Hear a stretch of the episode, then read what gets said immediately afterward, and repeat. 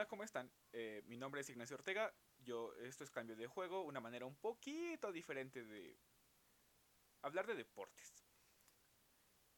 El día de hoy vamos a hablar sobre un tema que la verdad es que a mí me daba mucha flojera, irónicamente hablando, me daba mucha flojera hacer, porque tiene que ver con el esfuerzo. Y no hablo del esfuerzo físico de hacer más lagartijas o sentadillas o correr una vuelta más al campo o tirar, batear, golpear el balón, lo que sea, hasta el punto de desfallecer. Hablo en esta cuestión del esfuerzo, vamos a ponerle así espiritual. Cuando yo jugaba, las personas que algún día me vieron entrenar y jugar, se dieron cuenta que yo sí era una persona demasiado floja. Y lo que pasaba si era esta cuestión de que me daba me gustaba ir a entrenar, pero me daba, me daba flojera ir a entrenar.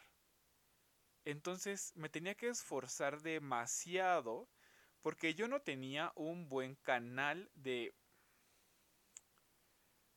vamos a yo le, yo le llamo eh, como que no tenía un buen canal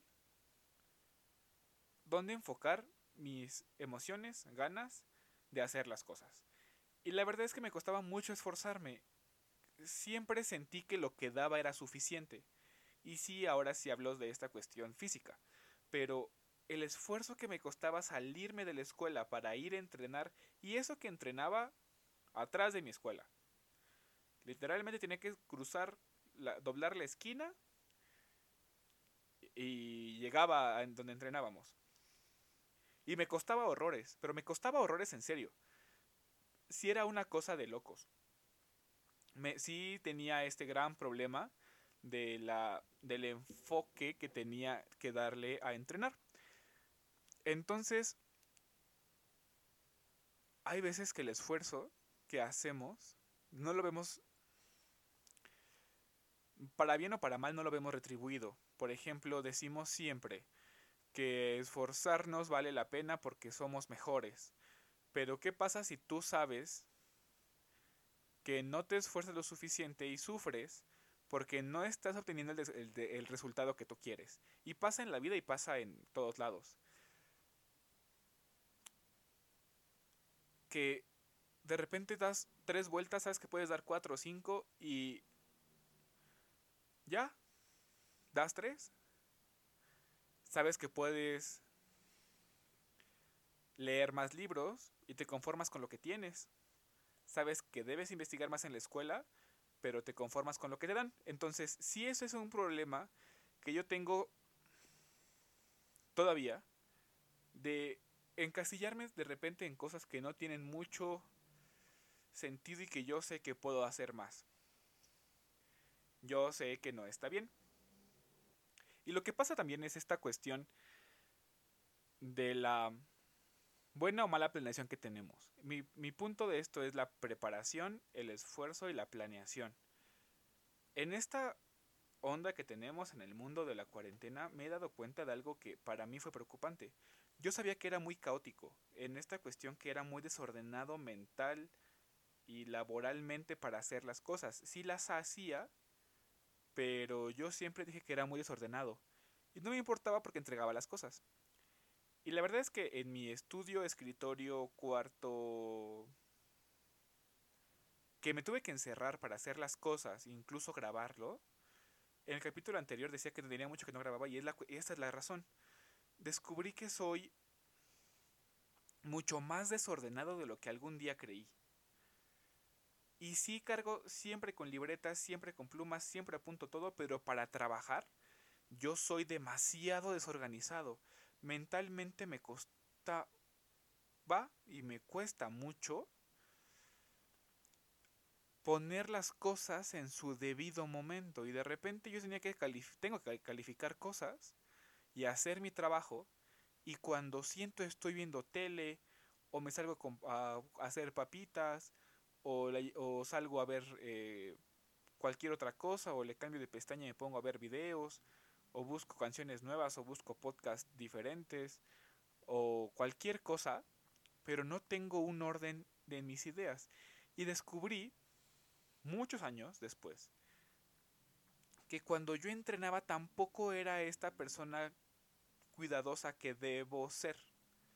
Entonces me puse a pensar en el famoso hubiera, pero sí me hizo falta ser más organizado cuando tuve la oportunidad en la universidad de ser menos caótico para estudiar, hacer tareas y darme tiempo para ir a entrenar.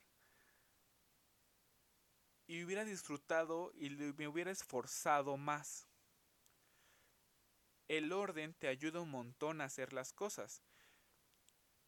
Entonces, un deportista que es ordenado, vamos a ponerle así metódico, pero no es metódico de deportivo, de llevar un método deportivo de entrenamiento, sino metódico en su orden de vida, obviamente tendrá mucho mejores resultados en el trabajo y en la vida porque tiene cosas que hacer y sabe cuándo hacerlas y sabe que tiene momentos que debe aprovechar para hacer las cosas bien.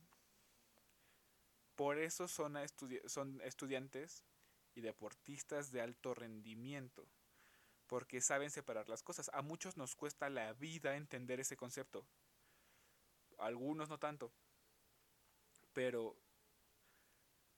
creo que es una gran enseñanza que nos que a mí me dejó este encierro, descubrir que necesitaba y necesito ser mucho más organizado. Por ejemplo, yo tengo una nueva amiga con la cual hicimos un reto empezando el encierro en México que se llama ¿Cuántos libros te puede hacer leer la cuarentena? Y yo llevo cuatro, pero porque yo me propuse que tenía que leer por lo menos unos 7 de los 19 que no he leído, entonces más o menos es como el 40%. Y cuando me puse esa meta de leer por lo menos 7, y apenas llevo 4, descubrí esa cuestión que no soy organizado. Entonces dije, tengo que trabajar en las mañanas, estudiar en las tardes y leer en las noches mi, mi plan de, de los libros el famoso reto de los libros. Y si tengo cosas que hacer, pues lo cambio a esto y esto, pero no puedo cambiar. Entonces me hice una agenda del día que me ayudó un montón a ser más eficiente. Muchos estudiantes no lo tienen y muchos deportistas menos. No todo es deporte y no todo es escuela. Lo del capítulo anterior tiene que ser un justo medio. Entonces me parece justo que el esfuerzo también tiene que ver con planeación. Si no planeas tus cosas, te va a ir como en feria estudiante, trabajador, la persona que esté escuchando esto. Planea las cosas. Es súper importante, es rapidísimo. No te cuesta más de una libreta que puedes comprar en cualquier tienda de las que venden cosas chinas. Agarrarte una hoja, hacerlo en tu teléfono. Hay mil maneras de hacer un orden en tu vida. No te voy a decir cuál porque el mío es muy mental. Y la verdad es que en la cuarentena, pues, no tienes muchas cosas que hacer más que trabajar, leer, trabajar, leer, ver tele. Pero afuera, cuando acabe esto, sí tendré que diseñar un sistema que me ayude a eficientar mi trabajo. Hazlo de una vez. Si tú tienes cosas que hacer y tienes que trabajar, haz tu trabajo eficiente. Vas a ver que tendrás más tiempo. Yo me asombro ahora que tengo mucho tiempo para hacer cosas que no me daba tiempo por hacerme pato. Entonces, funciona. Es un desahogo emocional este capítulo, en parte, una confesión de que no era muy organizado y por eso subo capítulo cada que se me antoja o que puedo. Pero ese es todo por este episodio. Mi nombre es Ignacio Ortega. En mis redes sociales estoy como en, Twitter estoy como Ignacio-Ortega- en Instagram estoy como Ignacio Ortega 16 síganme, escríbanme, díganme qué les parece estos episodios, si quieren que hablemos de un tema especial. Eh, hablaremos pronto, espero que pronto, con personas dedicadas a ciencias eh, del deporte, psicólogos, eh, nutriólogos, propios deportistas, entrenadores, ya hay unos en la agenda, entonces espero que se acabe pronto esto para poder salir y grabarlos Eh, y ya. Entonces nos vemos el siguiente episodio. Mi nombre es Ignacio Ortega. Esto es Cambio de Juego, una manera un poquito diferente de hablar sobre deportes. O lo que tiene que ver con deportes. Hasta la próxima.